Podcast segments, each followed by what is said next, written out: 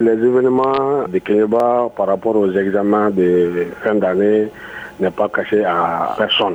Il y a eu des remous, il y a eu des histoires, il y a eu toutes sortes de choses, il y a eu même des emprisonnements. Même si le jugement d'un de nos collègues l'a prévu pour le 4 octobre prochain. Après ces événements, nous avons adressé une première lettre au ministre. On a pour dire comme le DEI qui est là, il ne s'attend pas avec la population, il ne s'attend pas avec les décaps qui sont là. Bon, même cette année, les demandes de congés de formation qui avaient été déposées au niveau de l'académie, il n'a pas envoyé ces dossiers-là. Nos camarades ont été lésés, ils ont été punis à cause de lui. Nous, on a demandé humblement au ministre vraiment par une lettre de remplacer ce DI-là par quelqu'un d'autre. Malheureusement, nous n'avons pas été entendus.